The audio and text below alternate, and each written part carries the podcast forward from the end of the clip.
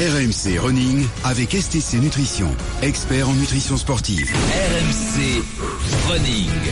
Et comme on part courir, euh, évidemment, on a besoin d'un guide suprême, d'un leader spirituel.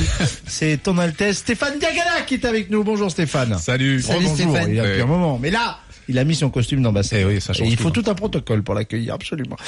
Stéphane, aujourd'hui, RMC Running s'intéresse à une question touchant à l'enfance. Quelles sont les contre-indications souvent avancées concernant la pratique de la course à pied chez les enfants? C'est vrai que certains parents ont peur de faire courir leurs enfants.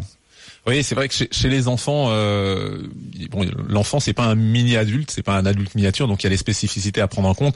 Mais pendant longtemps, et moi ce qui m'étonne, c'est que l'on entend toujours ça.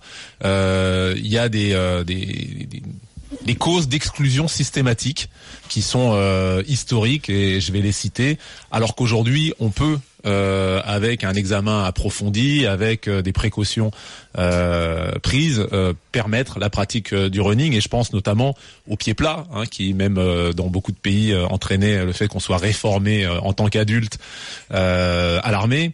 Je pense au souffle cœur euh, qui bien sûr doit être euh, regardé de très près quand il est détecté, euh, à l'asthme aussi, qui pendant euh, très longtemps euh, était une cause de, de contre-indication formelle à la pratique de l'activité physique.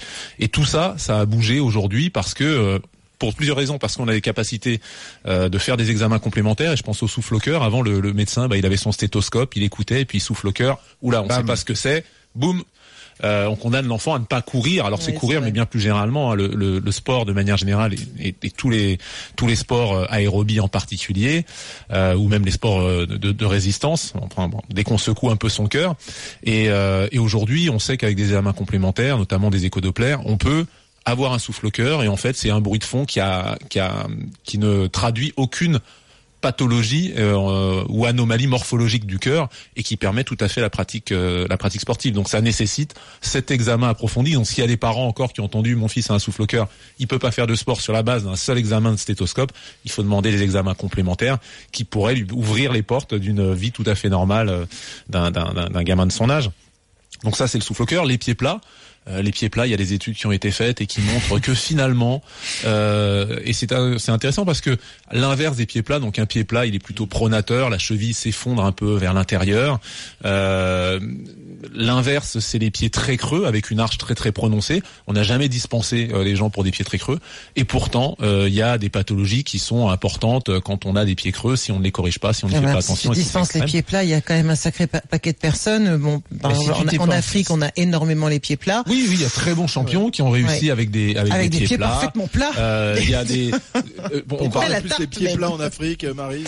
Ben, J'en sais rien, moi. il y en a beaucoup. Il y en a beaucoup. Il y en a beaucoup et ça pose. Il y en a beaucoup, ça, des ça- ça pose pas en fait de, de problème de pathologie, moi, euh, de, de pathologie supérieure si les gens euh, se sont adaptés à ça. Il y a des précautions à avoir et, et des problèmes peuvent apparaître.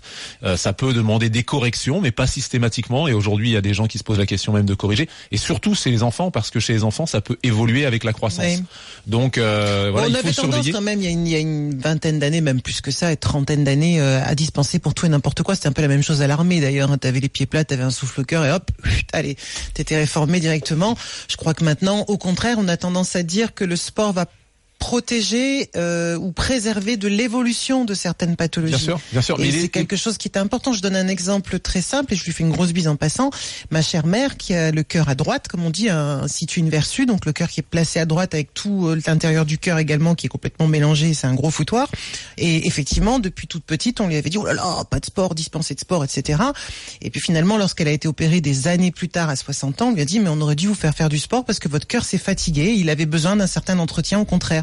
Et c'est vrai que pour un certain nombre de pathologies aujourd'hui, que ce soit des pathologies articulaires, euh, euh, osseuses, euh, cœur, poumon, tout ce que tu veux, on va te dire qu'au contraire, le sport, évidemment, à une certaine dose, va plutôt préserver va plutôt éviter une certaine évolution négative. Sur, Bah, la, sur la question de l'asthme, notamment. dire, c'est l'exemple type où pendant des années, l'asthme c'était Ah oui, oh là là, rédhibitoire. c'était et aujourd'hui, pas- mais dans une certaine mesure, et ça faut toujours le dire, Bien sûr. c'est pas une question de dose, hein, le sport, dans une certaine mesure, c'est thérapeutique. L'activité physique est thérapeutique chez les asthmatiques. Exactement. Et, là, puis, la, on la sait- course on à pied que- va être très bénéfique. Parce oui, que de bah, c'est un- préférence en plein air, de voilà, c'est un sport préférence, qui peut euh, être intéressant. Il faut que l'asthme soit contrôlé. Il s'agit pas de faire euh, de l'activité euh, quand on a un asthme qui est pas du tout contrôlé. Mais si on a fait le, le bilan avec son médecin, et aujourd'hui la plupart des médecins qui suivent des, des jeunes, euh, des enfants asthmatiques, dès que ce sera possible, va au contraire leur recommander une pratique avec bien sûr des précautions à prendre, euh, le, le petit spray à avoir en cas de, de crise, et surtout Mhm. Éviter euh, des des, de informations que le médecin euh, va communiquer ou euh, à l'encadrant Mhm. pour euh, la dimension spécifique euh, liée à l'asthme. Mais en, en tout Mais, cas, mais là, tu disais, On se- on parle de des enfants. Alors, des enfants de quel âge à quel âge et qu'est-ce qui peut être contre-indiqué? Est-ce que, par exemple, en période de croissance euh, intense, euh, euh, il vaut mieux éviter de faire de la course à pied ou est-ce qu'on va moduler son entraînement?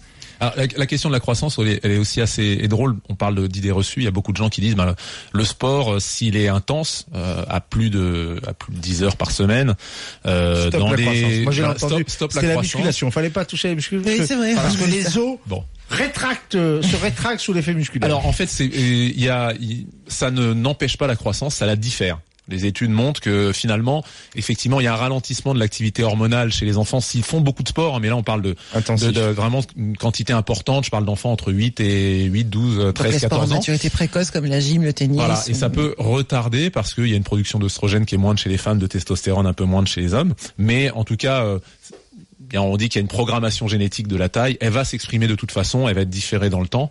Donc ça ne, non, ça ne, ça peut la ra- ralentir euh, ou retarder la croissance, mais en tout cas euh, pas modifier euh, la taille adulte qui Ben, est prévue Là, je pensais moins à des questions de taille qu'à des questions de éventuellement choc répété sur un squelette qui est Alors, en pleine évolution. Oui, alors bah, là- là-dessus, effectivement, les- les- il y a beaucoup de cartilage, euh, comment dire, de euh, Euh, conjugaison. Voilà, c'est le, cherche- le, le mot que je cherchais, de cartilage de conjugaison plus que d'os dans certaines zones, donc euh, c'est fragile. attendez, attendez, les gars, faire- attendez, ouais. stop, stop, stop, stop. cartilages Là, on a un conjugaison. et on a une grosse tête du running. Il faut quand même que tu expliques un peu aux gens qui nous écoutent parce que le Oui. cartilage de conjugaison, c'est pas, pas le- forcément transparent pour tout le monde. hein. C'est pas le bécherel.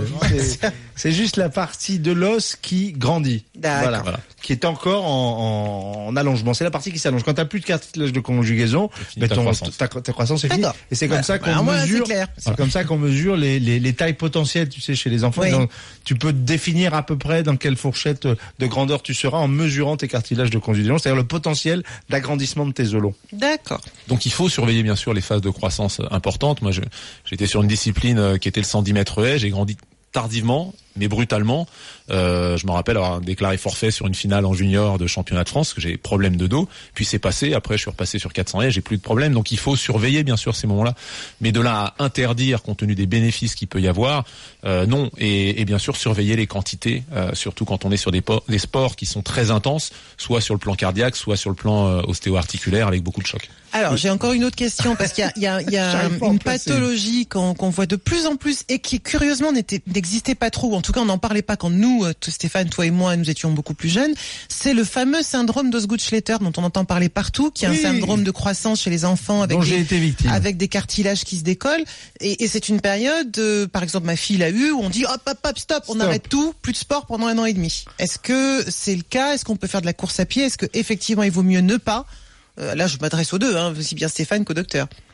Alors moi, Parce que je enfant, pense qu'il y a beaucoup de gens que ça va intéresser, moi, ça. enfant, euh, j'ai eu euh, le coup de l'arrêt, c'est-à-dire euh, euh, c'était un drame pour moi. Je suis tombé en dépression parce que ma vie c'était le rugby et le médecin euh, m'a arrêté un an, un an à cause de ce syndrome. Alors pour les pour les auditeurs, pour leur donner situer un peu la zone où ça se passe, c'est au niveau du genou. Il y a une Surtout calcification euh, euh, de, de de l'attache des quadriceps sous euh, sous le genou et c'est quelque chose de très douloureux et on- il y a une menace de rupture. Euh, donc il faut respecter ça et on te dit plus d'activité sportive. Je pense qu'aujourd'hui là aussi ça a évolué.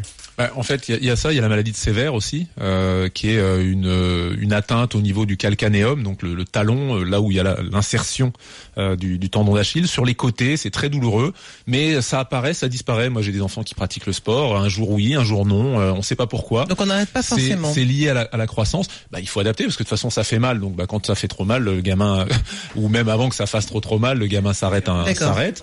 Euh, mais c'est pas voilà. En général, ça n'a pas de conséquences si ce n'est que c'est si ce n'est que c'est désagréable agréable pour l'enfant et que s'il a mal, il y a aucune raison qu'il continue euh, parce qu'on n'est pas là pour souffrir, on est là pour euh, pour prendre du plaisir. Avant, avant de lancer la course partenaire, Christophe, il y a deux asthmatiques très célèbres rugbyman. Euh, vous les connaissez peut-être. Philippe Dintrans. Je savais pas était asthmatique. profond, qui est dans l'équipe de France et qui est président aujourd'hui d'une association euh, d'asthmatiques. Et puis, et puis le plus célèbre des rugbyman du monde, asthmatique, John Alomou non, le Che Guevara. Voilà, qui a été mis au rugby pour euh, soigner son asthme à l'époque. Alors côté asthmatique Alors, en il y a- athlétisme, il y a eu beaucoup d'as- d'asthmatiques dans, dans le vélo, en tous les cas, beaucoup qui ont des. Non, mais il y en a- alors, y en a alors, vraiment on parle de rugby, on parle de, vélo. La dernière fois, j'ai croisé Philippe Dintrans, c'était en haut du Tourmalet. Donc Ouais. pour un asthmatique, ça va bien quand même. absolument. Ça va Ah bien.